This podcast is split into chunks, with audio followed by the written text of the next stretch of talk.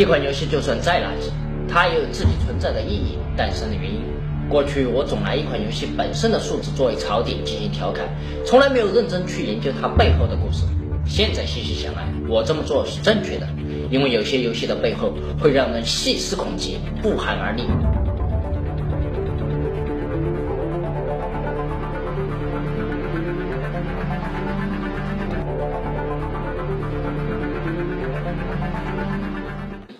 二零一三年九月，对于投资者来讲，注定是不平凡的一天。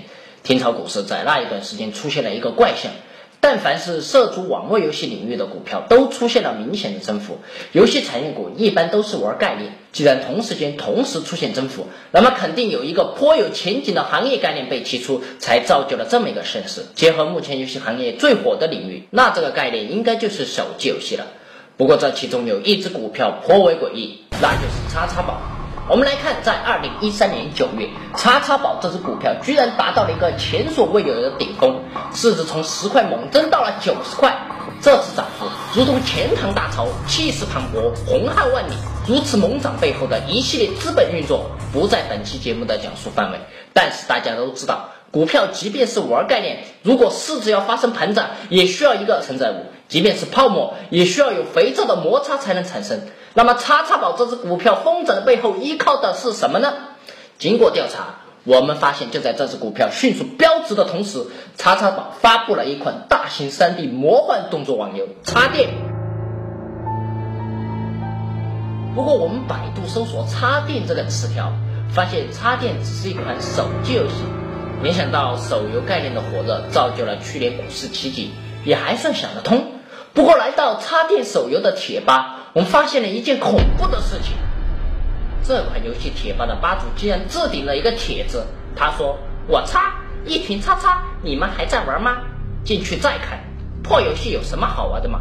叉叉看，奇怪了，一款游戏的贴吧吧主都为自己所玩的游戏感到羞耻，甚至发出了群嘲。而这款游戏的运营商有没有派专人来管理这里？可见这款游戏的运营并不理想。不过更恐怖的事情还在后面。这款叫做插电的手游根本不是叉叉宝开发，而是另有其人。那这款让叉叉宝股票一夜之间价值翻九番的插电又是个什么东西呢？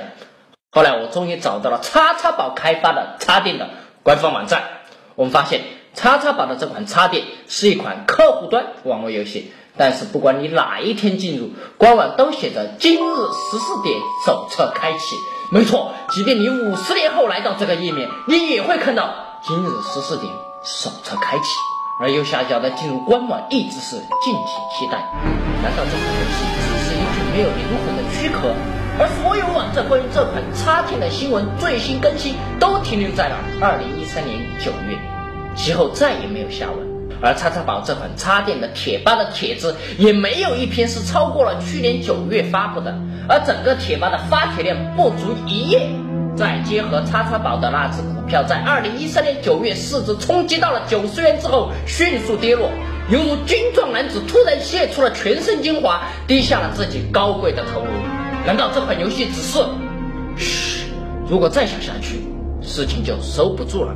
其实后来。叉叉宝的这款插件更名为了叉叉王朝，但我们看到叉叉王朝的 logo 虽然和插件并无太大变化，但已经从过去的 PC 端大型客户端网游退化成了如今的三流页游，其缩水程度就如同叉叉宝的这只股票一样一落千丈。不过当我注册账号进入这款页游之时，却。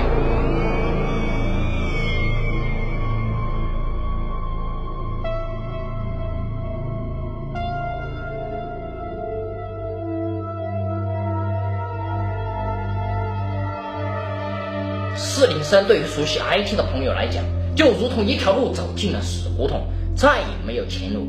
来到叉叉宝的官网，在网页游戏一栏，其他的游戏都可以登录，唯独叉叉王朝给予的反馈依然是这冰冷的，如同太平间尸体的编号。也许叉电，甚至是叉叉王朝根本就没有存在过。在这只股票疯涨的过程中，就好比一对男女在床上翻云覆雨，如何让男人的兴奋度达到一个顶峰，就需要女人做作的一声浪叫，而插电。就是一声浪叫，迅速的兴奋过后，剩下的只是烟消云散后凝重的空气，以及连回响都不敢奢求的荡然无存。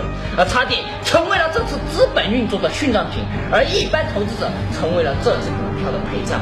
至于插电的玩家，可能从来就没有在这个世界上存在过。